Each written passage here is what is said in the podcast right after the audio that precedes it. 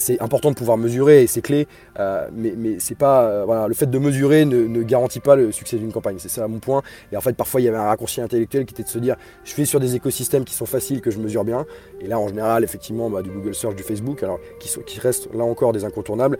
Mais en fait, à partir du moment où c'est peut-être un peu moins fin de notre côté, je vais pas y aller. Alors que pour autant, il y a des super opportunités. Donc c'est là où moi je trouve qu'en termes de cycle, on, rentre sur un cycle, je pense, qui, est, plus créatif et qui je trouve très intéressant euh, d'un point de vue marketing. Comment se structure l'hypercroissance? Je suis Romain Collignon, entrepreneur et fondateur du Network 78, un réseau d'entrepreneurs remarquables dans le secteur de la tech et du web. Sur Structure, je vous propose de connecter avec ces dirigeants passionnés afin de mettre un coup de projecteur sur ce qui fait en interne les raisons de leur succès. Aujourd'hui, j'ai l'immense privilège de recevoir Corentin Cadet, cofondateur et CEO de Clocks, une agence de marketing digital spécialisée dans l'entertainment. Alors, entertainment, c'est tout ce qui est sportif, musical, cinéma, gaming. Et Clocks, en quelques chiffres, c'est 7 millions de CA annuels, une team de 45 collaborateurs. Et si je suis aussi enthousiaste à l'idée d'interviewer Corentin, c'est qu'on va parler de modèles de structuration d'agence, on va parler des différents enjeux structurels aussi qu'a connu la, boîte au cours des dernières années. On va aussi parler de culture d'entreprise qui est très forte chez Clocks. Et avant de démarrer, je voudrais remercier Wilfried Granier de Superprof euh, que vous pouvez retrouver à l'épisode 55 pour cette chouette mise en relation. Corentin, merci d'être avec nous aujourd'hui. Comment tu vas? Salut Romain, bah écoute, euh, merci, euh, merci de me recevoir, merci aussi à, mon ami Wilfried euh, qui, nous a fait l'intro. écoute, super, une fin d'année chargée comme pour tout le monde, mais, mais, très excitant. Donc voilà, on est, on est à la fois à l'heure du bilan, à la fois sur la prépa de l'année prochaine. Donc c'est toujours des bons moments d'entrepreneur. Donc ravi d'être là en tout cas et de prendre le temps pour, pour parler structuration, qui est un sujet qui m'intéresse beaucoup. Top, merci de, prendre, je, l'espère, cette pause euh, hors du temps, cette bulle d'air euh, à travers cet échange. Et, ce que je te propose pour commencer, c'est qu'on rentre dans le vif du sujet, qu'on parle de toi, qu'on parle de Clocks. comment tu peux nous raconter comment cette aventure a démarré? Oui, complètement. écoute, moi j'ai eu l'occasion dans une précédente expérience de faire une campagne pour l'Euro de basket 2015 euh, qui avait lieu en France, qui avait eu lieu à Lille principalement, euh, qui a été un, très beau succès populaire euh, et pour nous en tout cas marketing, puisque je travaillais déjà dans l'univers du marketing plutôt média et tout l'univers programmatique et on avait eu la chance d'accompagner cet acteur-là avec une super campagne, un, joli budget et aussi des super résultats. Et à ce moment-là, effectivement, on a, on a vu l'opportunité justement avec Pascal qui était client à l'époque et Guillaume qui était un, qui était un de mes amis de, lancer une activité euh, autour de cette opportunité-là. Euh, donc comment accompagner les acteurs euh, du sport entertainment sur leurs enjeux d'acquisition, principalement digital mais pas que. donc c'était vraiment l'idée initiale, du coup avec effectivement un ancien client qui, qui, qui, nous a aidé à lancer la boîte et Guillaume qui était un, un ami, un ami de prépa, on, on était en prépa ensemble et on s'était un peu perdu de vue mais dès qu'on se voyait on discutait toujours business donc c'était une bonne opportunité de, de, pouvoir se reparler et de lancer ça ensemble. Qu'est-ce qu'on entend derrière l'acquisition Qu'on arrive à se projeter euh, pour, euh, pour un événement sportif et c'est le, le, ticket vendu C'est quoi C'est euh, Ouais, complètement. Sur, sur, si tu veux, sur, euh, sur l'Eurobasket, par exemple, c'était vraiment du remplissage de stade.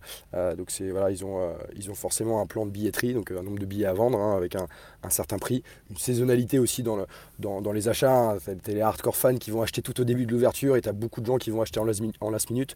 Et comment nous, on va accompagner d'un point de vue média, donc d'activation médiatique, hein, de campagne sur les réseaux sociaux, sur les sites spécialisés, sur des univers comme peut être l'audio digital, la télé, le offline. c'est sorti, on va dire. c'est ces, sorties de billetterie et faire en sorte qu'effectivement le stade soit plein et les stades soient pleins. Euh, ce qui a été le cas pour l'Euro de basket, ce qui n'est pas le cas à chaque fois malheureusement, mais en tout cas c'est ce qu'on essaye d'apporter à nos clients. J'ai juste une question de curiosité là-dessus. Euh, euh, je sais qu'aujourd'hui, vous êtes dans l'entertainment de manière générale et pas que sportif, mais comme on est à l'origine de Clocks, est-ce que dans le domaine sportif, notamment de la billetterie, il y a des, patterns au niveau des ventes? Est-ce qu'il y a des pics de vente à certains moments L'ouverture, fermeture? Est-ce que c'est, étudié ça? Ouais, complètement. Il y a, ça fait vraiment une, logique de courbe en U, si tu veux, euh, avec en général à l'ouverture de la billetterie, euh, vraiment, en tout cas, un, un, un, niveau de vente qui est assez élevé. Alors surtout, là, je te parle, on va dire, pour euh, si on parle plutôt dans une logique de grands événements, donc grands événements sportifs, championnat d'Europe, championnat du monde, ou l'équivalent sur, euh, sur, des, sur des gros festivals, des, grandes équipes de foot, etc. Euh, vraiment, en tout cas, un pic très fort à ce moment-là, qu'on accompagne en fait pour faire en sorte que justement il y ait un relais maximal et qu'on puisse faire en sorte que la billetterie soit, soit, pleine le plus tôt, hein, parce que c'est un enjeu aussi pour les organisateurs d'événements d'un point de vue trésorerie. après, en général, ça, ça se tasse progressivement et c'est là en général que se mettent en place les promotions côté billetterie. tu vois, ils, ouvrent de nouveaux packages. En tout cas, il y, a une, logique de segmentation qui commence à être plus fine là-dessus. et il y a une accélération en général très très forte et de plus en plus d'ailleurs sur des, sur des enjeux de last minute. alors, fondamentalement, c'est sûr qu'un un top événement, comme c'était le cas pour l'autre basket, tu as moins de billets, beaucoup moins de billets à vendre.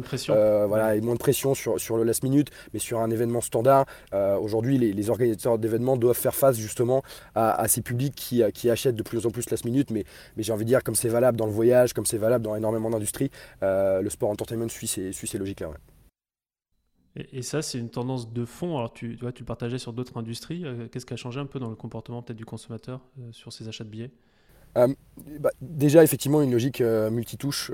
C'est vrai que multitouche sur, le, sur au, sens large marketing, hein. c'est-à-dire qu'un plan média, il y a des enjeux offline, il y a des enjeux aussi de, voilà, de, de, RP. Il y a des, voilà, on va avoir différents touchpoints en tout cas. Et aujourd'hui, la customer journey d'un client, elle, est, voilà, elle doit être couverte en tout cas par ces touchpoints. Et après, qui, paraît peut-être en 2022 euh, un, peu plus, un peu archaïque, mais en tout cas, il y a un parcours qui, qui peut commencer sur desktop et finir sur mobile. Euh, et sur les sujets notamment de billetterie, qui n'étaient pas forcément des technos euh, hyper, hyper qualitatifs d'un point de vue UX sur les écosystèmes mobile tablette, ça a beaucoup progressé hein, ces dernières années. mais, mais voilà, il y a vraiment en tout cas une logique à la fois multitouch et à la fois multi-device, euh, qui, est vraiment à prendre en compte, euh, en prenant compte là-dessus. Après, c'est aussi ce qui est intéressant dans ces univers-là, c'est que ça reste des produits d'impulsion.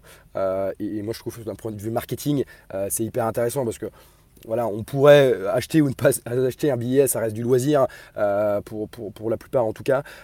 donc, voilà, nous c'est notre métier aussi justement de, créer en tout cas ce, cette traction et faire en sorte que bah, voilà, parce que le, la concurrence sur un univers-là, c'est quelqu'un qui peut regarder Netflix comme qui peut aller voir un, spectacle vivant ou euh, un match, un match, de foot. Donc cette, mm. concurrence, elle est dans la pocket loisir globale. Donc c'est comment on va réussir à créer l'événement aussi d'un point de vue médiatique euh, pour faire en sorte que voilà, on, crée, non pas un faux mot, mais en tout cas une vraie envie euh, de, déclencher l'achat. Hyper intéressant. on, vient, on vient de démarrer sur les chapeaux de roue. J'essaie de me raccrocher à, tu vois, mon ordre du jour. Mais là, on est parti de 2015, effectivement, suite à cette aventure basket euh, événementiel, euh, vous décidez de monter Clocks. Le, cœur de métier de Clocks, tu pourras nous en parler, ce que vous faites, puis ça a évolué sur différentes verticales. Donc, est-ce que tu pourrais nous donner un petit peu un panel de, ce que vous faites? Ouais, complètement. Alors nous, l'Euro de basket était en 2015, la boîte on l'a créée en 2017. donc ça, c'était vraiment le, démarrage, si tu veux, pour juste te donner un peu de contexte d'un point de vue euh, storytelling, on va dire, parce que c'est en fait, il y a eu beaucoup d'évolution dans cette boîte par rapport à l'idée initiale. Euh, nous, de 2017, voilà, l'enjeu, c'est comment on va accompagner les acteurs du sport et de la musique au début sur leurs enjeux d'acquisition digitale, donc principalement pay média, hein, voilà, euh, l'achat d'espace principalement digital. On fait ça de 2017 à 2019 avec une, vraie accélération. On touche à peu près 1000 clients sur, sur ces verticales-là et où on ouvre progressivement, donc si tu veux, le sport, puis la musique, puis le cinéma, l'édition, le sport et loisirs, les stations de ski. Donc on commence à, pousser un peu les, les, frontières du marché de l'entertainment. Et en fait, on arrive à une première croisée des chemins en 2019 où là, en fait, euh, bah, nous, avec c'est le moment où justement on rachète les parts de Pascal, qui était notre associé euh, historique, qui venait du monde du sport et plutôt euh, lui avec une, volonté de, de, retourner sur l'événementiel plutôt que de l'entrepreneuriat. Et nous, avec Guillaume, au-delà d'être de, grands amis, on s'est, déjà on a, on a, vraiment matché d'un point de vue business qui n'était pas évident sur le papier. et en fait, on s'est pris au jeu de l'entrepreneuriat. Et, là, on arrive un peu à la croisée des chemins. Le sport entertainment étant un, petit marché dans le monde du, marketing, euh, même si ça reste un, beau marché. Euh, les deux options, c'est soit d'aller à l'international, soit en fait de, euh, de, de, garder cet ADN entertainment, mais de travailler avec des marques qui soit en fait vont cibler ces audiences entertainment. Et en fait, bah, on se rend compte qu'il y a la plupart des marques ont soit des activations dans cette logique-là. Leclerc sponsorise le Tour de France, par exemple. Voilà, tout, énormément de marques ont des activations euh, sur ces audiences-là, ou en fait veulent mettre un peu d'entertainment dans leur plan média. Euh, donc c'est-à-dire que voilà, euh, et nous on gère aussi de la performance, mais pouvoir en fait bénéficier de cette créativité de, de, de, l'entertainment sur des leviers plus innovants, sur la, logique vraiment de faire kicker un artiste ou un, produit. En fait, ces, tactiques-là et ces, ces opportunités-là, en fait, on, a vu, nous on a vu en tout cas en interne l'opportunité en fait de, justement d'ouvrir nos services à tout type de clients, en gardant effectivement un track très fort et qu'on a toujours aujourd'hui sur le sport entertainment mais en accompagnant aussi des marques qui ont envie de s'inscrire dans ces dynamiques-là ou qui veulent justement réveiller un peu leur plan média. Et, donc ça, c'est voilà, c'est ce qu'on a amorcé à partir de, 2020. Et, pour revenir un peu sur, le, sur, sur, nos métiers, en fait, plus spécifiquement, parce que c'était ta question initiale, nous, le, métier historique de Clock, c'est vraiment le métier de, voilà, de stratégie média. Donc voilà, on, crée des plans médias et on les orchestre avec ce qu'on appelle un trading desk in-house. Donc c'est-à-dire qu'on a des média traders qui sont eux, voilà, qui, vont utiliser différents logiciels, différents softwares, qui vont leur permettre d'accéder à peu près à tous les écosystèmes. Donc les réseaux sociaux bien sûr, Google AdWords, donc tous les univers search, Google et, autres, mais aussi tout l'univers programmatique. Donc ça va passer des médias qu'on peut connaître comme Le Monde, Ouest France, l'équipe, Allociné, etc. Mais aussi maintenant bah, tout l'écosystème télé qui est connecté en programmatique, l'écosystème audio. donc télé, c'est des acteurs traditionnels comme TF1. Il peut y avoir aussi Netflix maintenant qui arrive sur l'univers programmatique like tout l'écosystème audio digital, donc Spotify, Deezer, etc. Et euh, une panoplie d'opportunités. donc ça va aller de l'in-game advertising à des, à des, euh, euh, des, espaces extérieurs comme le DOH par exemple, donc des écrans digitaux qu'on peut voir dans la rue, dans les salles de sport, dans les métros, etc. donc voilà, donc comment on va en tout cas nous orchestrer des plans médias par rapport à cette, ce, panel de produits et, faire en sorte Je suis assez impressionné par l'ensemble, tu vois, des, des, des... je te coupe parce qu'en fait tu, tu, m'envoies des mots et j'ai envie de te poser une question sur chaque mot. Et tu Euh, d'une part parce que je les comprends pas tous, et puis et puis ensuite euh, ça m'impressionne, tu vois, le, panel euh, finalement de, de supports médias sur lequel vous pouvez afficher et, communiquer. ce que j'ai retenu, ce que je semble retenir, c'est que tu me parles de trading desk, c'est que vous avez une plateforme ou créée, ou je sais pas forcément, mais qui, permet de centraliser l'ensemble de ces informations-là. C'est bien ça de, ce dont on parle? Ouais, complètement. Nous, en fait, on a, on a des médias traders, donc c'est des, des, experts en fait sur le, sur le média trading. Hein, donc c'est pour te faire la petite euh, analogie sur le média trading, en fait, c'est, euh, la programmatique est née en fait de, de, de, bah, en fait, de l'industrie financière. En fait, c'est comment on a mis euh, du trading dans l'industrie financière dans les années 70-80. En fait, a été reproduit la même chose dans l'univers de la publicité, où il fallait à la fois connecter des, offreurs d'espace publicitaire, et en fait on se rend compte qu'il y en a plein, tu vois, donc plein d'écosystèmes, et effectivement des acheteurs que sont les annonceurs et par l'intermédiaire de Trading Desk, on va dire, nous on leur donne accès en fait à la, capacité à accéder à ces inventaires et surtout à optimiser, c'est-à-dire faire en sorte que, au-delà d'avoir décidé un plan média, euh, on va faire en sorte que, qu'ils soient euh, bah, le plus efficace possible par rapport à leurs problématiques de branding, de performance, euh, et on va optimiser leurs investissements médias tout simplement. Et, pour revenir effectivement à ta question, aujourd'hui en fait, il y a, et c'est vrai que c'est parfois c'est c'est un peu frustrant d'ailleurs pour certains clients qui, qui voient un peu le totem voilà, GAFA en disant bah ouais j'ai, Google, j'ai Facebook et Facebook, Instagram et peut-être maintenant TikTok, on va dire, et, c'est ok en fait sur mon plan média. Alors c'est bien sûr des mandatories, hein, nous on en fait aussi énormément, mais en fait on se rend compte qu'il y, a, euh, énormément d'opportunités euh, sur d'autres écosystèmes qui peuvent être parfois plus rentables d'ailleurs, et, souvent c'est le cas, et qui surtout en fait permettent euh, bah, déjà d'être beaucoup plus créatifs. Moi je pense par exemple en ce moment on, est en train de monter des, campagnes sur Tinder par exemple qui est un, réseau de rencontres aujourd'hui où tu peux faire de la publicité. tu as tous les écosystèmes aujourd'hui gaming, Twitch, voilà sur l'univers du gaming, mais, pas que, tous toutes les publicités qu'on peut avoir dans les jeux. En tout cas, voilà, ça, fourmille. On pourra y passer, euh, je pense, bien plus d'une heure là-dessus sur les, sur les opportunités. Et en fait, c'est hyper intéressant parce que déjà, elles sont accessibles. C'est-à-dire que ce pas des tickets d'entrée de, de, fou furieux. Euh, et, Justement, euh, c'est quoi à peu près les tickets d'entrée? Aujourd'hui, sur, sur, un Tinder, tu peux commencer à 2-3 000 euros. Hein, donc c'est voilà, c'est pas, pas zéro non plus, mais en tout cas pour, pour des annonceurs qui investissent euh, substantiellement sur le digital, aujourd'hui c'est des super paris à tenter. Euh, et au-delà de ça, des belles OP, parce que quand tu arrives à lier une créa un peu sympa avec ce genre d'écosystème, bah, tu fais des trucs qui, sont, qui, qui, qui, qui, se retiennent et, euh, et, qui sont hyper, hyper efficaces. Quoi. Et tu vois, tu parlais des panneaux d'affichage. Est-ce que quand tu parles des GAFA, le, le ROI il est facilement traquable? Euh, mesurable. Est-ce que sur ces autres plateformes, il y a aussi des, dispositifs pour euh, savoir voilà l'argent qu'on investit, on, a un retour sur investissement derrière? Complètement. Bah, nous, sur nos technologies, alors, tous les écosystèmes ne sont pas traçables. Typiquement, tu parlais du, DOH, ça reste des panneaux extérieurs. Donc, euh, il existe certaines technologies pour mesurer, mais ça reste beaucoup moins fin que, ce qu'on peut observer dans un écosystème pur digital. aujourd'hui, les GAFA, effectivement, en étant en logique d'écosystème fermé, ont des vraies capacités de tracking en fait, euh, euh, qui sont meilleures que, la plupart des acteurs. Il hein, faut être lucide là-dessus. Après, en dehors de ces écosystèmes-là, sur le digital, tu peux effectivement traquer de l'impression à la vente sur, sur la plupart des écosystèmes.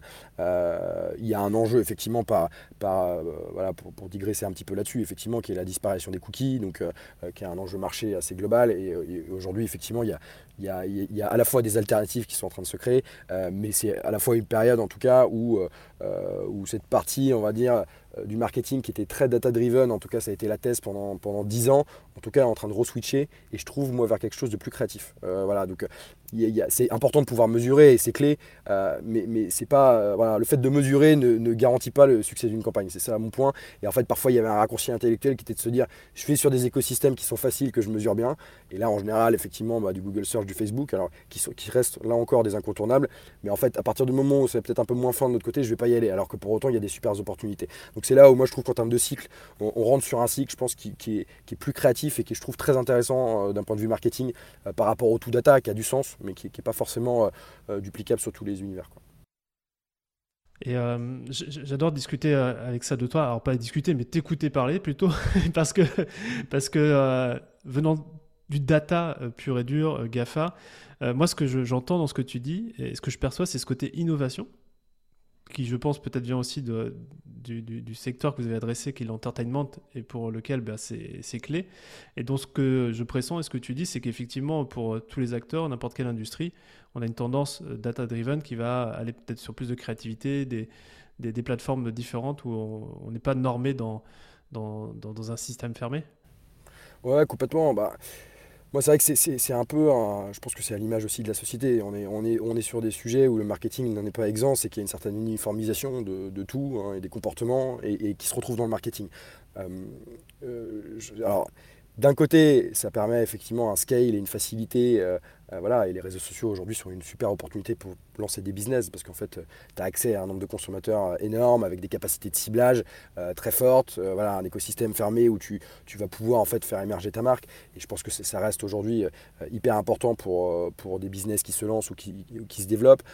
mais pour autant, je trouve que voilà, il y a alors moi j'appelais ça, c'est une expression un peu de parfois d'ayatollah du tracking, mais c'est de se dire qu'en fait tout ce qui n'est pas mesuré n'existe pas. et en fait, bon, si tu connais un petit peu le marketing, c'est que déjà, euh, bah, tous les canaux n'ont pas le même, euh, euh, le même objectif. C'est-à-dire que tu vas être sur des canaux qui vont être de transformation, des canaux plutôt de branding. Il faut savoir orchestrer tout ça. Et en tout cas, ça, ça demande en, fait énormément aussi de vision, de vision créative, etc.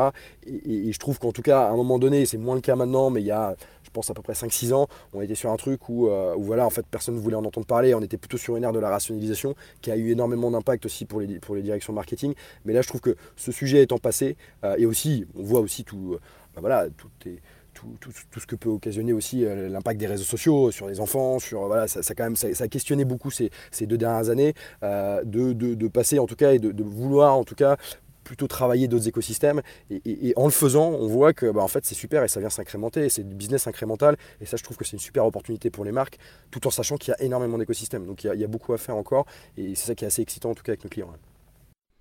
Ouais, c'est ce que j'entends et perçois avec ce que tu racontes, c'est que on peut être on peut avoir les œillères, tu vois, avoir certaines plateformes pour, euh, pour communiquer. En fait, ce que j'entends, et je pense qu'on va creuser ça un peu plus tard dans, dans l'interview, c'est que tu as plein d'autres plateformes moins connues, peut-être même tout aussi connues, mais on pense pas qu'on peut avoir accès. Mais en bossant notamment avec euh, euh, Clocks, par exemple, tu vois, qui, qui, syndicalise tout ça, c'est possible.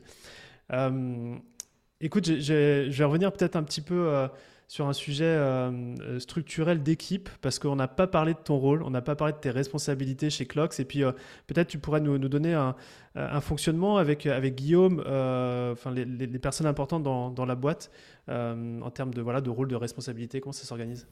Ouais, complètement. donc moi, je suis effectivement, je suis, cofondateur et, CEO, en tout cas pour ma part à moi, mais avec Guillaume en tout cas qui, qui, est, qui est, mon associé historique, on est co-CEO si tu veux, c'est, on décide tout à deux, donc c'est voilà après d'un point de vue légal, on va dire statutaire, il en fait l'un des deux qui, prennent, prennent le job. mais, mais nous, en fait, notre job a énormément évolué, bah, de, forcément de la première année où on était hyper opérationnel à, aujourd'hui, après 5 ans de création, on est sur un rôle qui est, qui est plus de, stratégie, de structuration et de, de, culture, on va dire, pour résumer un peu tout ça. et si, tu veux, là justement, en fait, il y a, eu l'arrivée d'Arnaud qui nous a rejoint en tant qu'associé en direction générale depuis début septembre. Donc euh, euh, voilà, c'est mhm. encore, euh, là, au on se parle, ça fait, ça, fait quelques mois, donc c'est encore tout récent. Et si tu veux, dans l'organisation, en tout cas, cible, nous, qu'on souhaitait et qui au final se met en place, nous, avec Guillaume, l'opportunité de l'arrivée d'Arnaud, c'était aussi de pouvoir se projeter plus sur du futur lointain et du futur proche. Donc c'est un peu comme ça qu'on scope nos sujets. Et Arnaud, lui, effectivement, s'occupe du présent et du futur proche. Donc voilà, nous en tout cas, voilà, tout ce qui va avoir trait au futur lointain, donc euh, la vision, la stratégie et la culture, c'est des choses qu'on va l'idée. Alors ça ne veut pas dire que euh, lui, comme toutes les équipes, sont pas involved sur ces sujets-là, loin de là, mais en tout cas, c'est, nous, c'est notre, c'est notre scope de, en tout cas de lead. Et lui, en revanche, il va l'idée effectivement toute la partie présente, donc le, day-to-day, hein, le aujourd'hui et le futur proche, qui est pour nous l'année suivante. Si tu, tu vois, là, on est en fin d'année, euh, toute l'année 2023, c'est lui qui va la l'idée. Et autour de ça, il y a un overlap effectivement qui est sur le futur proche, où là, effectivement, nous, on va décider ensemble, on va se voir assez régulièrement euh, pour pouvoir arbitrer ce qui doit l'être, euh, voilà, globalement. Donc c'est un peu l'organisation, mais avec, en tout cas, en, sous-bassement, je pense qu'on en parlera un peu culturel, une vraie organisation décentralisée où, en fait, même avant l'arrivée d'Arnaud, 99% des décisions de la boîte n'étaient pas prises par moi ou Guillaume. Donc il y avait déjà en fait cette logique assez décentralisée.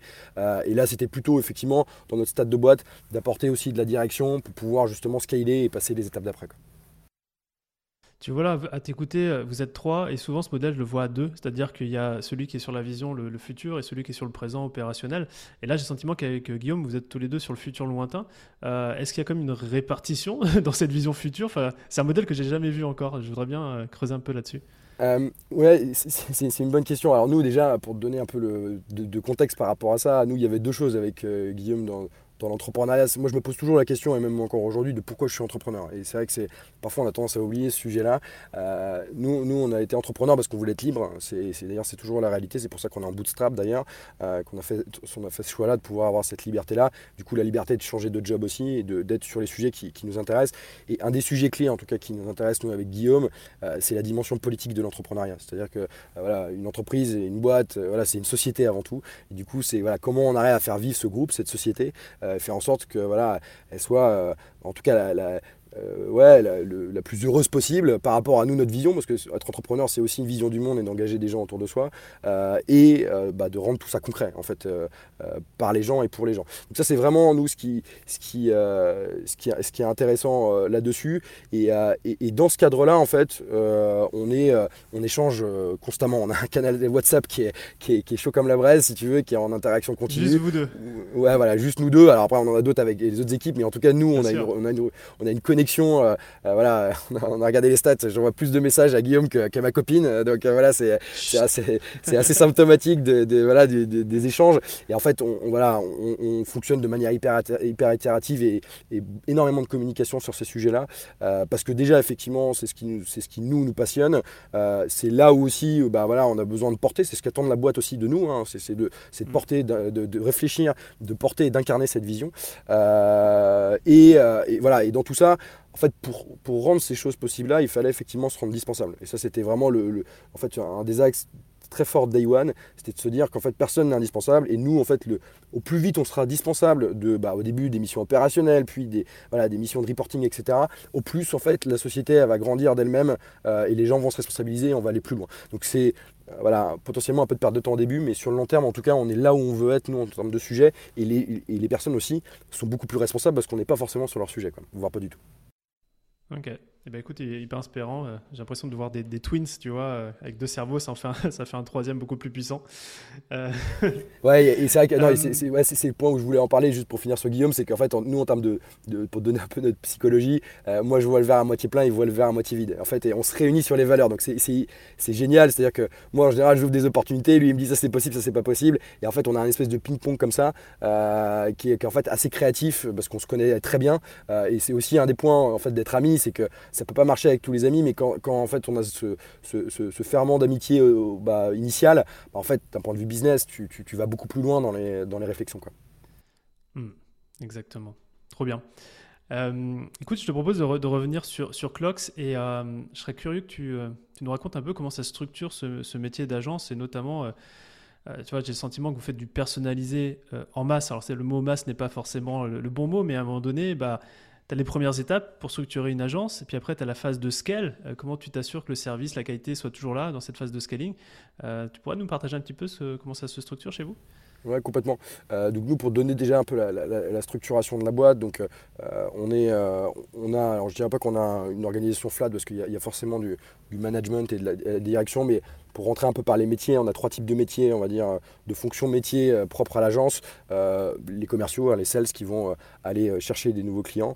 les account managers qui sont aussi chefs de projet, qui eux vont être dans l'élevage et le développement du portefeuille, à la fois bah, effectivement sur tous les sujets de, développement de la relation, de, stratégie, parce que voilà, de, réponse aux briefs des, clients et, aux stratégies annuelles. et bah, effectivement l'opération de, ces stratégies, en tout cas la gestion de projet. et, et c'est là qu'intervient effectivement le media trader euh, sur la partie paid media qui lui va en fait opérer concrètement les campagnes sur les différentes plateformes. Euh, donc ça nous c'est les trois métiers et c'est la première chose en fait qu'on a faite euh, pour structurer une agence. parce que alors moi j'étais media trader par le passé donc en fait on a fait tous ces métiers là du sales, voilà, à la mm. good management, au media trading au début de la boîte, hein, c'est très clairement. et en fait un, des premiers axes pour nous c'était effectivement de réussir à, transformer cette connaissance et à structurer ces métiers là pour que nous on soit sur d'autres sujets. Donc ça ça a vraiment été la première étape euh, qui nous a pris, euh, euh, qui nous a pris voilà, deux ans. Alors c'est à la fois structurer les expertises, les écrire aussi, et aussi commencer à structurer un embryon de management pour avoir des, directions, en tout cas sur ces sujets-là, et un travail aussi plus de fond sur, sur, sur, cette partie-là. Donc ça c'est vraiment, c'était vraiment le, l'initial en tout cas, et pour nous c'était hyper important de, de, faire ce travail, de, de, bien structurer les choses et d'éviter justement l'écueil parfois des agences où tu as trois personnes qui décident en haut un peu de tout et de la couleur des stylos. et en fait, bah, voilà, moi je trouve que c'est pas très sain sur la durée. Donc c'était vraiment faire ce choix parfois de perdre un peu de temps, mais, de, mais voilà, de, de, structurer ces expertises-là. Donc ça c'était vraiment le premier volet. Euh, le deuxième volet, et en fait qu'on a raté au début, en fait, c'est concrètement, c'est-à-dire que euh, c'est la partie culture, c'est-à-dire que de 2017 à 2019, on a fait énormément de business. On s'est raté sur le mid management qu'on avait pris au début, on avait pris des gens qui étaient très bons en hard skills, mais pas bons en soft skills. On avait raté le passage aussi de la culture orale à la culture écrite, c'est que les valeurs elles étaient là autour de, à 15 autour d'une table et d'une bière en fin de journée, c'est hyper mmh. facile. Mais quand tu passes à 30, 40 avec des intermédiaires, bah, en fait, on, a, on avait raté des coches là-dessus. Euh, et, en tout cas, en 2020, justement, on, a, on est reparti de tout ça euh, et on a vraiment euh, appuyé très fortement sur la culture. Alors, la culture à la fois en termes de valeur, mais la culture aussi en termes de collaboration. Comment on fait en sorte, justement, d'avoir en tout cas une alors moi j'appelle ça un peu une constitution, mais en tout cas des règles propres qui nous unissent, qui nous permettent en fait d'être plus heureux et plus efficaces, euh, plus épanouis dans notre travail. Euh, ça c'était vraiment le point hyper important qu'on a commencé à travailler sur 2020 euh, et qui nous a permis aujourd'hui, en tout cas, voilà, à la fois dans le dans le dans l'abstrait, c'est-à-dire dans, la définition des valeurs, mais à la fois dans le modus operandi, euh, voilà, du management, euh, très peu de reporting, très peu de meeting, etc. Comment on fait en sorte que euh, bah voilà, ces, choses elles arrivent à, prendre et qu'elles puissent être portées aussi par les équipes. Donc ça, ça a vraiment été un travail très très très long, bah, très long à notre échelle. En tout cas, on a, il y a deux ans, on y a mis énormément d'impact et aujourd'hui, c'est des choses qui run très bien, donc c'est super. Et après, effectivement, là sur l'étape sur de scale, nous, il y avait vraiment un sujet au global de à la fois de, responsabilisation. Euh, on parlera peut-être des valeurs après, mais il y a une des valeurs qui me, qui, qui, tient euh, très à cœur, c'est la, valeur de la liberté qui implique beaucoup de responsabilisation. Mais comment on peut faire en sorte que les équipes soient autonomes, responsables? Donc on a une logique de, de, management agile, on, est en activity-based working, donc il n'y a pas d'horaire, pas de bureau, on a des méthodes OKR où en fait tout le monde sait très bien ce qu'il doit faire et on va le célébrer en tout cas euh, tous les trimestres, etc.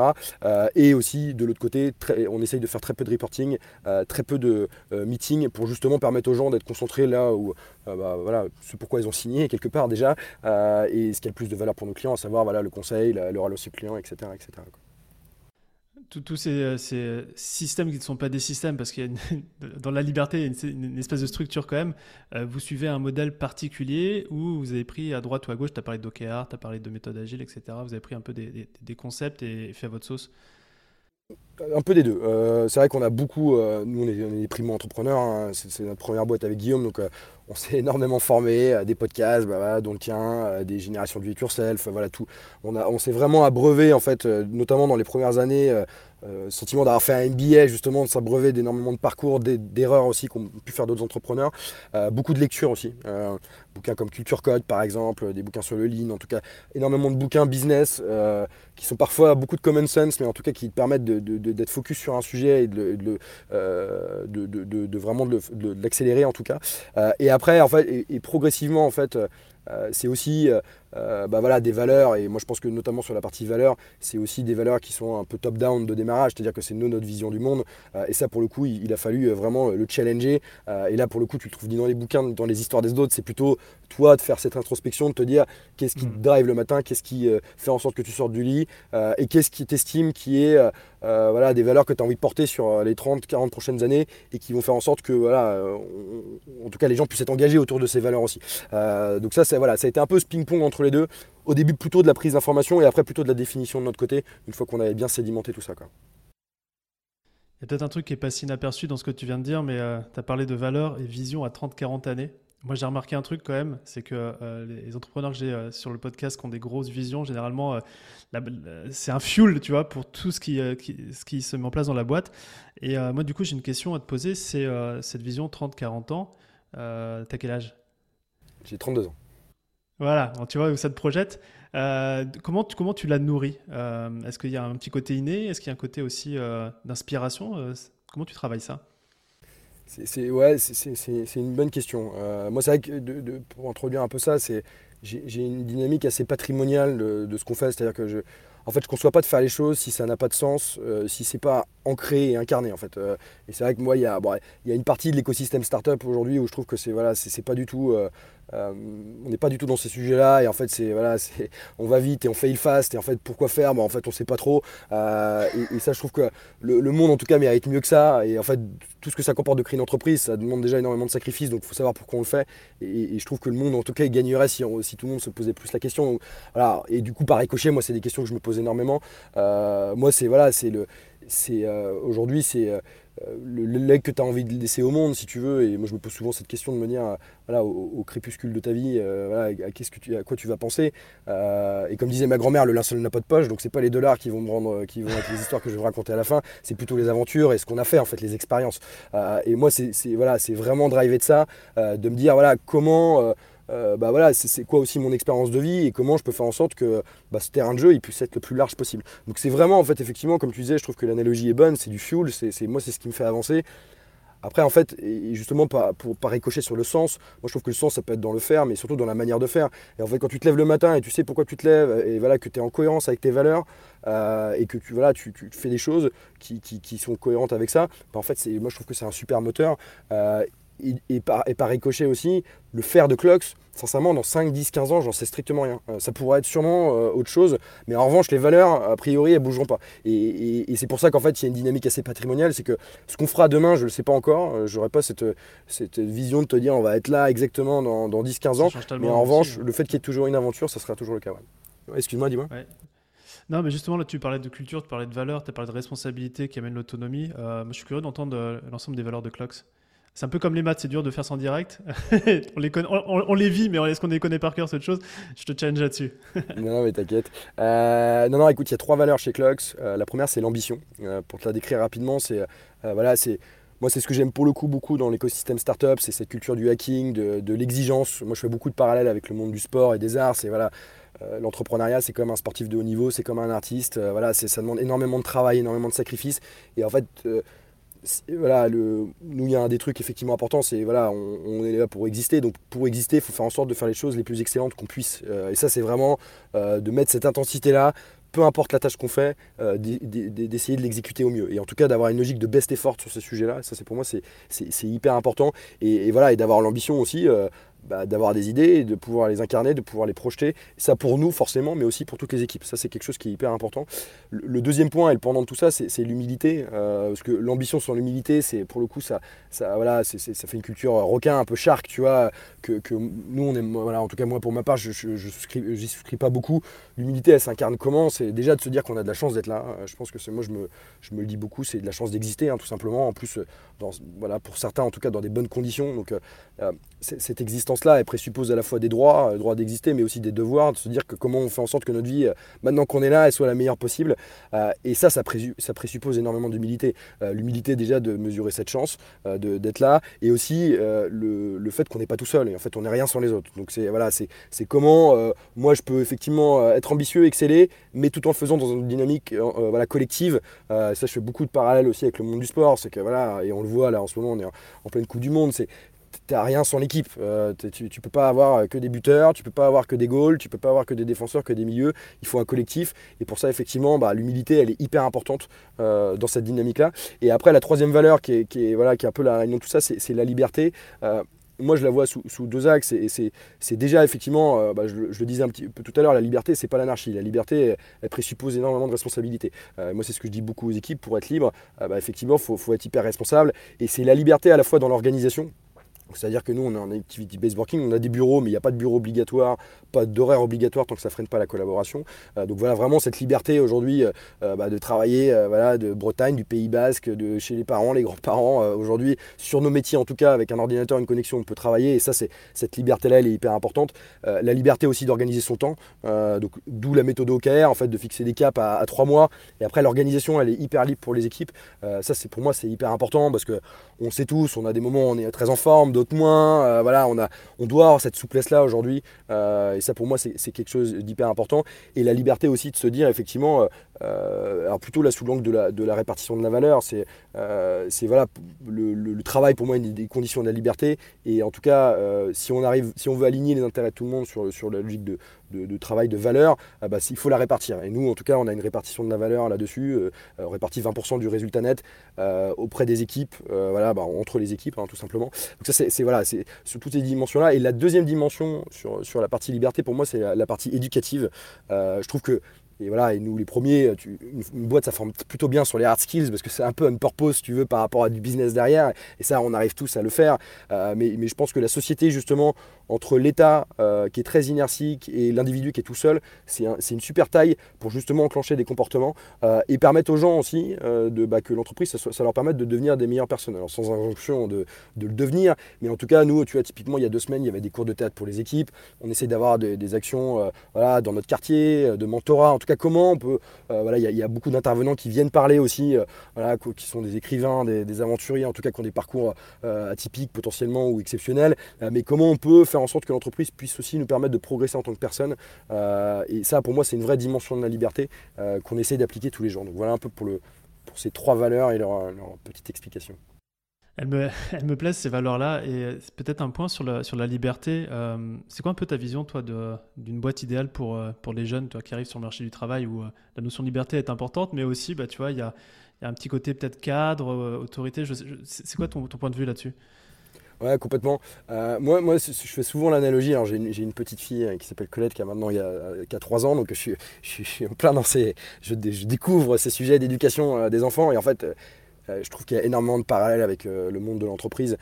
pour moi, les, les voilà, les, les, les, valeurs, en tout cas sous-jacentes de ça, pour qui sont valables pour les gens avec qui je travaille, mais au final j'arrive beaucoup à les appliquer aussi à, ma fille, c'est que aujourd'hui les, jeunes ils ont besoin d'un, d'un, terrain de jeu. Ils ont besoin de pouvoir s'exprimer, euh, d'un terrain de jeu, et du coup d'avoir, en tout cas, et pour s'exprimer, et un enfant pour s'exprimer aussi, il a besoin d'énormément d'amour, énormément de confiance. Ça, c'est vraiment les premières bases. Moi, j'ai beaucoup un management qui est basé sur l'amour et l'amitié, mais c'est vraiment, euh, voilà, c'est plutôt des jeunes personnes qui découvrent aussi, euh, pour certaines, le marché du travail, qui sont encore en construction. voilà, elles sont pas encore complètement, tu as raffinées comme quelqu'un qui a 10, 15 ans d'XP dans les, dans les pattes. donc voilà, c'est comment on leur donne un terrain de jeu et qui a une dimension de plaisir très forte de pouvoir s'exprimer, parce que ce qu'on fait, il y a quand même une part de, même s'il y a des trucs qui sont moins cool, et ça reste quand même, on a une chance et ça reste quand même très cool, mais vraiment d'avoir cette logique de, plaisir, comme on va avoir dans le sport, dans, la musique, c'est hyper important. Euh, mais en fait, cette dimension de plaisir, elle n'a pas, pas de sens s'il n'y a pas de cadre. Et ça, et voilà, et ça c'est quelque chose que j'ai. D'ailleurs, j'ai pas mal appris en, faisant de l'entrepreneuriat parce qu'au début, on a un peu cette tendance un peu idéaliste, en tout cas moi que j'avais, de me dire, bah, en fait, on va fonctionner en flat, tout le monde va s'autogérer. En fait, euh, en tout cas pour nous, euh, ça fonctionne peut-être dans d'autres organisations, mais pour nous, ça n'a pas fonctionné. Euh, et, l'analogie avec les, parents aussi, c'est pareil. C'est qu'un enfant, il a besoin de cadre, il a besoin de connaître ses limites, les limites pour soi, pour son job, mais aussi les limites pour l'organisation. Donc ça part des valeurs jusqu'à voilà, l'excellence opérationnelle qu'on peut avoir sur tel ou tel sujet. Et on est là effectivement pour mettre du cadre, parce que ça permet justement d'avoir ce bordage qui te permet d'aller beaucoup plus loin. Et, du coup, d'être focus aussi voilà, sur sur ces sujets et de pas s'éparpiller parce qu'en fait on a moi je pense que c'est aussi euh, euh, en tout cas la, perte de cadre en tout cas occasionné, peut occasionner en tout cas énormément de questionnements euh, qui sont plus ou moins fertiles par rapport au, au, sujet qu'on peut adresser en tout cas en entreprise. Donc ça c'est, un point hyper important. Et le troisième point, c'est effectivement la, dimension du sens, qui est quelque chose qui est, notamment sur les jeunes générations, qui est énormément relevé en ce moment. nous, si tu veux, moi, je, voilà, le, sens pour moi, il peut être dans le faire et dans la manière de faire. Le faire, c'est voilà, typiquement demain on travaille en green tech, bah, voilà, c'est super, on a coché la case, c'est hyper cool. Mais bon, malheureusement, tout le monde ne travaille pas en green tech. Euh, nous, on travaille dans l'univers de la publicité, euh, qui, peut être plus ou moins décrié. Moi, je trouve que c'est une super école d'apprentissage et, euh, c'est un, milieu très intéressant. Mais et du coup, le sens, c'est voilà, c'est de se dire, il est dans la manière de faire. Et la manière de faire pour nous, c'est de faire en sorte que bah, tous les écueils qu'on a pu voir dans les agences de publicité, du marché, etc., bah, ne pas les reproduire chez nous, de faire en sorte que, en fait, bah, dans ce qu'on fait au quotidien et dans le plaisir qu'on prend, dans la, dans la qualité de ce qu'on fait, bah, en fait, on y trouve du sens. Et on se, euh, voilà, c'est la théorie du maître et de l'esclave aussi, hein, c'est euh, platonicienne. C'est, on se révèle en fait en, euh, justement en étant concentré sur, ce qu'on a à faire et en le faisant avec la, voilà, les, la, meilleure des, manières d'aborder le sujet et aussi les valeurs qui vont nous permettre de, de, bien l'aborder. Donc c'est voilà, c'est plutôt comme ça que nous on travaille. Et après, effectivement, ça c'est plutôt sur le métier. Et après, le sens, c'est ce que je disais un petit peu tout à l'heure, il peut se trouver partout ailleurs. C'est-à-dire que euh, voilà, l'entreprise, elle, est là aussi pour avoir, pour générer de la valeur financière, bien sûr, parce que c'est la différence entre les fous et les génies dans le business. C'est, l'argent qui reste euh, voilà, euh, en bas du business plan, hein, si tu veux, en bas à droite. mais bah, voilà, les valeurs sociales, les valeurs humaines, aujourd'hui, de, prendre du plaisir, de pouvoir s'engager dans des causes, etc. nous, c'est des choses qu'on, met énormément en place sur la boîte et qui sont, qui sont hyper appréciées salariés, parce que je pense que c'est aussi ça une entreprise. et ça doit permettre aussi de réaliser ces choses-là. C'est clair, j'aime, beaucoup euh, entendre euh, ta vision là-dessus, parce que je crois que c'est un sujet euh, pour, pour tout le monde, pour toutes les boîtes en, ce moment. Donc, une liberté, mais avec un, avec un cadre d'une certaine manière. je vais passer sur un autre sujet, un, sujet qui concerne le, futur, le présent futur de Clocks, parce que vous allez commercialiser en 2023 un software pour vos clients. Euh, un SaaS programmatique. Je veux bien que tu nous expliques un peu ce que c'est. Euh, comment ça fonctionne? Est-ce que c'est un, software qui va venir euh, complémenter ce que vous offrez déjà comme service? Je suis très curieux de, savoir comment ça marche. Ouais, complètement. Écoute, nous, c'est parti en fait. Ce, projet, il est né en 2020 en fait, au moment où justement on était, on est passé du, du full entertainment à d'autres types d'acteurs où en fait on avait notamment issus du monde de l'entertainment, mais pas que, euh, énormément de petits clients au début, alors qui mettaient tu vois, 500 euros, 1000 euros, 1500 euros de campagne, et en fait qu'on pouvait adresser tout au début parce qu'on était 5-10 euh, autour d'une table, on avait très peu de coûts dans, dans l'agence, et en fait tes coûts fixes augmentant, en fait, à un moment donné, on ne pouvait plus les adresser. Donc, en fait, on a été obligé d'augmenter le panier moyen pour, continuer de, bah, de, fonctionner en bootstrap et d'être rentable. Euh, et en fait, de, ce sujet-là, euh, on s'est dit, euh, voilà, sur la partie média, donc nous, aujourd'hui, même si on fait plus que ça, sur la partie campagne média, notamment programmatique, bah, en fait, l'idée c'était de pouvoir démocratiser ce qu'on faisait avec une, euh, en logique managed services, donc avec énormément de, euh, bah, des, des account managers, des traders qui optimisent, etc. Euh, en logique self-service. Donc c'est de permettre en fait de rendre accessible bah, tout l'écosystème digital quasiment qu'on utilise nous, donc bah, les réseaux sociaux, les univers dont on a parlé, programmatiques, donc soit un média très ciblé, vous voulez faire une campagne l'équipe, soit un écosystème télé, audio, etc. De les rendre accessibles en 3-4 clics pour n'importe quel type de client. donc ça voilà, c'est voilà, vraiment dans cette logique-là de donner des opportunités en fait qui étaient inaccessibles auparavant pour donner un exemple, par exemple, aujourd'hui, tu veux faire une campagne sur l'équipe, euh, tu vois, euh, tu es, un annonceur, tu n'as pas forcément d'agence, euh, bah, en fait, il faut contacter la régie de l'équipe. la régie, ça va être des, des, personnes humaines derrière, et, forcément, ils vont dire, bah ouais, en fait, il faut, faut 5 000 euros pour. Chose, Bah voilà, 500 euros, on va pas pouvoir faire grand chose. Alors qu'en fait, la technologie permet de le faire aujourd'hui via la programmatique. du coup, il y a effectivement beaucoup moins de consommation humaine des deux côtés, mais ça permet en tout cas de rendre accessible des, des, univers, des écosystèmes qui n'étaient pas auparavant.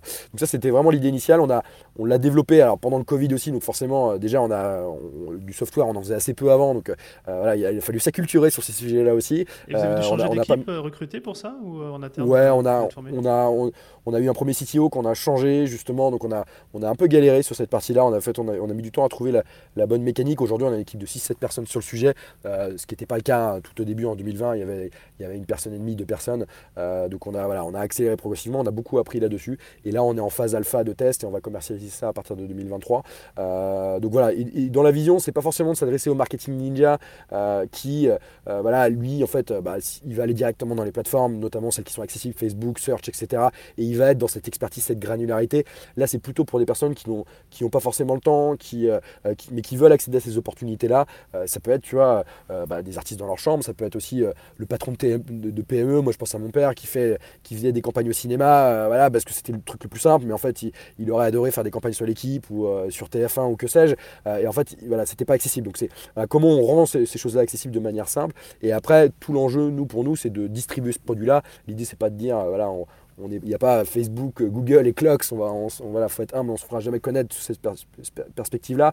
Mais en revanche, il y a énormément de partenaires euh, qui ont des clients eux et qui pourraient être intéressés par ces outils-là et qu'on va utiliser comme, euh, comme distributeur en fait, de nos solutions. Euh, c'est une nouvelle boîte dans une boîte en fait. Hein. Complètement. D'ailleurs, c'est quoi le, le projet? C'est de créer une autre boîte? C'est Ouais, bah, c'est tous mes sujets du moment. Là, tu, ta question elle, tombe, à point nommé. Là, en fait, l'arrivée d'Arnaud, on est, on est dans une passe où en fait, on, va diversifier. On est en train de constituer un groupe. Euh, là, on a mm. une partie média, euh, strat média, qui commence à être bien cadencée, euh, voilà, qui, est bien structurée, à peu près de, qui va être quasiment d'une cinquantaine de personnes. et là, on est en train d'ouvrir des sujets de consulting, de formation, une boîte de software aussi qui va, qui va récupérer ces activités-là, euh, et éventuellement un chapeau strat en tout cas qu'on va travailler en plus. Donc là, c'est on est en plein dans ces sujets-là, euh, bah, déjà de structurer ce groupe, donc là avec toutes les dimensions, et c'est des sujets nouveaux pour nous d'un point de vue euh, légal, juridique, organisationnel, etc. Donc il y a énormément de sujets là-dessus, et aussi, voilà, tu l'as bien compris, dans notre vision aussi d'avoir différentes entités mais une culture qui soit très forte, c'est comment on va réussir, et ça, ça va être le vrai challenge des prochaines années, à faire en sorte qu'on ait une culture qui soit très forte et qui soit, euh, bah voilà, euh, qui soit euh, relativement uniforme pour toutes les entités. Même si elles vont avoir des fonctionnements séparés. Alors l'idée c'est que ça soit dans les mêmes locaux, mais, mais, voilà, ça va être en tout cas mon, mon gros sujet des deux prochaines années et que je trouve hyper excitant parce que pour le coup c'est voilà, c'était déjà, a déjà eu pas mal de difficultés à le faire sur une entité, alors sur différentes entités, avec différentes personnes qui vont l'idée parce qu'il y aura différents CEO, etc. des entités. Ça va être, ça va être un, super challenge hyper excitant. Quoi. Donc c'est ouais, un peu l'enjeu de notre prochaine année et de nos prochaines années. Ok, très clair. Euh, euh, j'ai peut-être une dernière question euh, pour toi parce que moi, ce que je vois chez Clocks et même dans ton énergie, c'est qu'il y a un côté innovation qui est, prégnant. vous avez été les, premiers à faire une campagne francophone sur, TikTok. Quand on a préparé l'interview, tu me disais qu'il y avait l'ouverture de la régie Netflix. Alors moi, tu vois, je, suis comme, je suis comme un gamin quand je vois ça. Donc, tu peux nous en parler un petit peu, la Netflix? C'est quoi qui est en train de se tramer? J'ai pas vu ça passer. Ouais, bah effectivement, Netflix, euh, voilà, qui est, une plateforme SVOD, hein, euh, comme, comme d'autres, en fait, euh, a intégré dans leur business model une offre qui est moins chère, je crois qu'elle est à 4,99 ou 5,99, je crois, versus ça a pas mal évolué les prix là, mais qui était à peu près de, l'offre de 10-11 euros qui était l'offre standard. En fait, ils ont fait une offre inférieure, mais qui euh, autorise la publicité. Donc en fait, euh, euh, comme, comme du câble traditionnel ou de la télé, il va avoir effectivement des écrans de pub avant, pendant, après les séries. donc voilà, ou les films qu'on va regarder sur la plateforme dans, cette, dans, cette, dans ce compte-là. Comme l'a pu faire d'ailleurs un Spotify sur la partie streaming, où il y a une partie payante où tu n'as pas de publicité et une partie freemium où il y a l'essentiel des utilisateurs qui est avec publicité. Euh, euh, et, ainsi, c'est une nouvelle opportunité nous qu'on propose à nos clients. Donc là, c'est encore en phase de test. Donc il y a pas les opportunités là sont pour janvier-février. D'ailleurs, je, je, passe le mot. Il reste encore des slots disponibles. Donc c'est des super opportunités. Je vais faire passer le mot. C'est c'est encore. Euh, t'as pas encore la granularité de ciblage que tu peux retrouver sur des TF1, des M6, etc. qui sont habitués à ces sujets-là. Mais par contre, tu as un écosystème qui, qui, je pense, est hyper intéressant pour énormément de directions marketing, à la fois dans, dans l'audience cible et à la fois voilà dans j'ai envie de dire, voilà, y a, ça reste quand même un écrin assez premium là-dessus. Donc voilà, c'est des choses, nous, typiquement, où on essaye, en tout cas par extension, d'être vraiment en amorce de phase sur ces sujets-là. Donc il y a eu ça, il y a eu TikTok, effectivement, on était, on était les précurseurs, parmi les précurseurs sur le sujet. On a fait, une, par exemple, il y avait l'univers Xbox dans le gaming, où il y avait les premiers espaces pubs qu'il y a eu sur le Xbox Live. En fait, on a fait une, des premières campagnes pour, je crois, si ce n'est la première campagne d'ailleurs pour Joule. C'était marrant parce qu'en fait, ils nous l'ont, c'est les équipes de Microsoft après qui nous ont dit, en fait, il y avait une grande messe à Redmond sur justement sur tous ces écosystèmes-là. Et en fait, tu avais un Américain qui, était là qui disait, on a fait une première campagne pour Joule. c'était assez, apparemment, c'était assez marrant. donc on n'y était pas, mais en tout cas, on l'a, appris par ça. Donc ça, ils en ont parlé là-bas. Et voilà, en tout cas, c'est, d'identifier. Aujourd'hui, on a un univers qui est, hyper mouvant. Là, on a vu l'émergence de TikTok en, à peine un an. Euh, moi, j'ai le sentiment, en tout cas, que euh, qu'on est dans une phase qui n'est pas du tout euh, stabilisée de cet écosystème-là. Je, pense que sur l'univers des réseaux sociaux particulièrement, voilà, on est encore en découverte et, je pense que les prochaines années, les, les 20 prochaines années, je pense qu'on aura un rapport complètement différent. et en fait, de ça, voilà, il y a énormément d'opportunités qui se créent et, nous, on est en veille vraiment hyper forte là-dessus pour permettre à nos clients, en tout cas, d'être dans les premiers à les tester. pourquoi? Parce que déjà, c'est voilà, ce qu'on aime aussi, c'est un peu c'est notre ADN euh, initial en fait des, quand on lançait un artiste à l'époque, quand on travaillait pour Joule, pour, euh, pour PNL, pour Angèle, bah, quand tu travailles pour un artiste, c'est de le faire émerger justement au début, de le faire kicker. En fait, on reproduit un peu cette tactique sur les, sur les marques. Et en fait, l'écosystème joue un rôle prépondérant là-dedans, euh, même si c'est pas l'unique rôle. Euh, et c'est de pouvoir justement en fait donner cette opportunité à, tout type de clients. Et aussi en fait d'un point de vue prix, c'est-à-dire que bah, quand tu arrives le premier sur la plateforme, en général, tu as des prix qui sont hyper intéressants, que, que tu auras moins. Là, on le voit typiquement avec un Facebook on voit les CPM de maintenant par rapport à il y a quelques années, c'est plus du tout les mêmes niveaux, les capacités de ciblage sont moindres aussi, pour plein de raisons. Euh, Facebook, mais, mais euh, à Facebook, mais pas que. Mais en tout cas, quand on arrive dès le début, il y, a des choses hyper intéressantes à faire.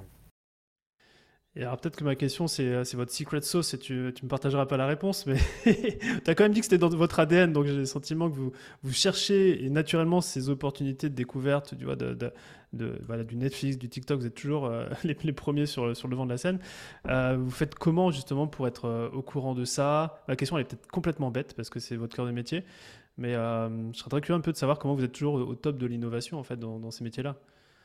Ouais, non, c'est pas si trivial que ça en fait, parce que c'est vrai qu'on a tendance à se dire, bah voilà, faut, faut, faire de la veille et, euh, on va trouver. Donc il y a quand même une partie effectivement qui est liée à ça, c'est-à-dire qu'on est, on, s'informe énormément, on regarde les tendances euh, partout dans le monde. On a la chance de pouvoir, même si on ne perd de France, avoir à peu près 30% de notre euh, spend, nos dépenses médias sur la partie média qui sont à l'international.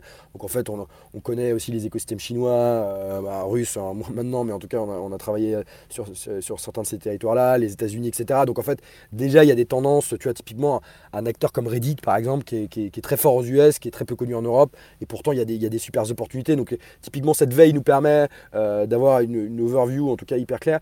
Et après le deuxième point c'est plutôt un point culturel, c'est que euh, c'est justement il faut créer le minimum d'inertie. Moi c'est ce que je dis aux équipes, c'est que je préfère des équipes qui vont euh, directement voilà, contacter la plateforme, tenter et dire aux clients bah voilà t'es le premier à tenter, on va peut-être essuyer les plâtres ensemble, mais y aller plutôt que passer par 10 chaînons de commandement, il faut structurer un deck, structurer une presse, où là tu arrives en fait déjà t'as rien fait, t'as pas encore testé et t'as mis, euh, as mis deux mois à tomber un truc et en fait il est plus up to date, euh, etc. Donc c'est vraiment de garder cet, cet, esprit pour les équipes, de se dire voilà, vous voyez un truc, faites-le.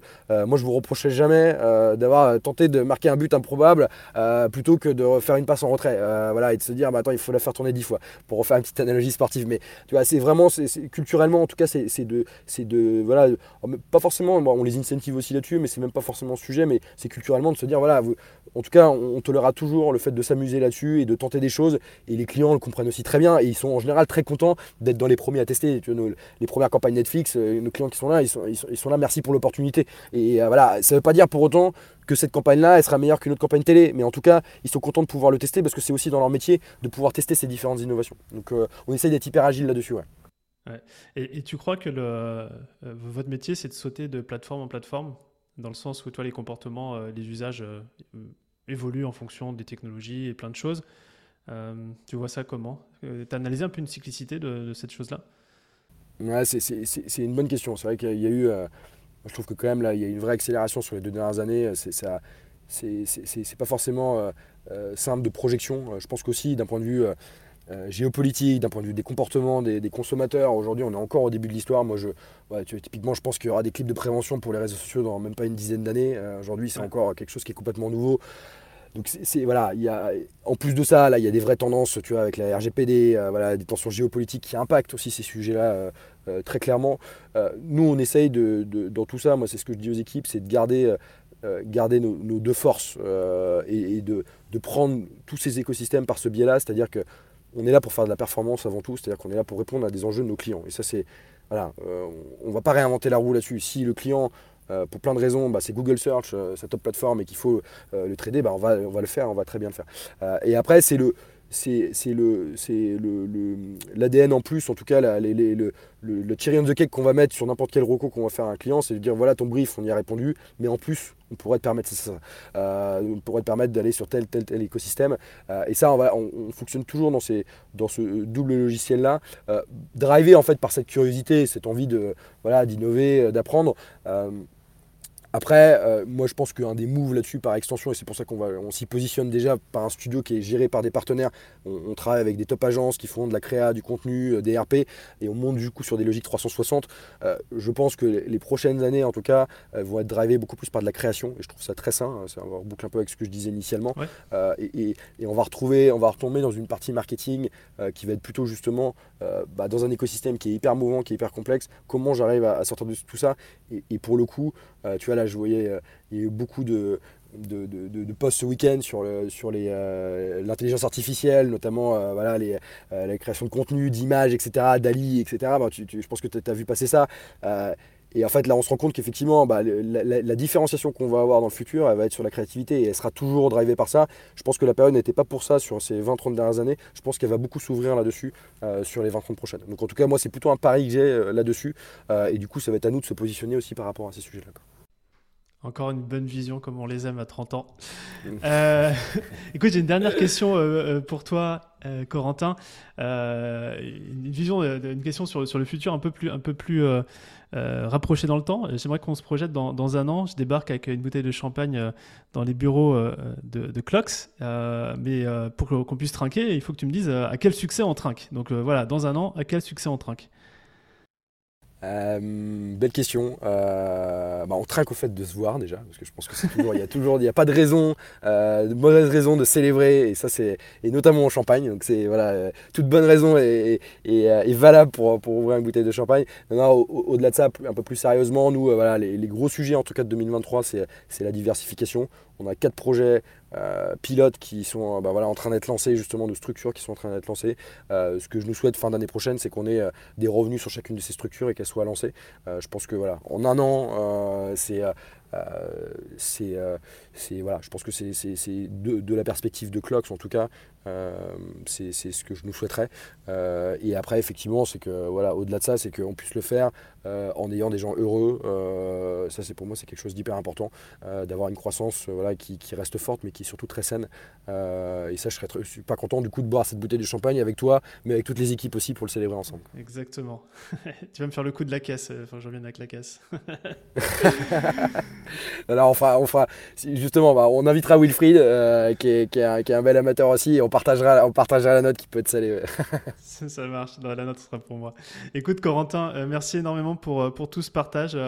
voilà, j'ai appris énormément, énormément en technicité, en innovation, en médias. Tu m'as projeté dans le futur, tu m'as ramené dans le présent avec votre démarche culturelle qui est, hyper inspirante. Donc merci pour ça. Et puis bah, j'ai hâte de suivre toutes ces aventures et celles de Clocks, la sortie du logiciel, tout ça. Bah écoute, un grand merci à toi Romain pour ton temps. Franchement, c'était super intéressant d'échanger sur ces sujets qui me, qui me passionnent. Et effectivement, bah, on célèbre ça très bientôt. Ça marche. Allez, à très bientôt Corentin. Salut. Salut, bye bye. Bravo, vous avez écouté cet épisode de Structure jusqu'au bout. J'espère que mon guest du jour et ses partages vous ont plu. Si c'est le cas, un petit commentaire sympa avec le fameux 5 étoiles sur votre plateforme podcast préférée, ça serait vraiment top. Et si vous souhaitez plusieurs fois dans l'année Laissez vos écouteurs dans votre poche pour venir connecter en chair et en os avec un groupe d'entrepreneurs aussi remarquable que dans cet épisode. Peut-être que le Network 78 que je facilite avec mon équipe, ça pourrait vous intéresser. Pour le savoir, envoyez-moi simplement un email à structure.romaincollignon.com et on se fera un plaisir de connecter. À bientôt!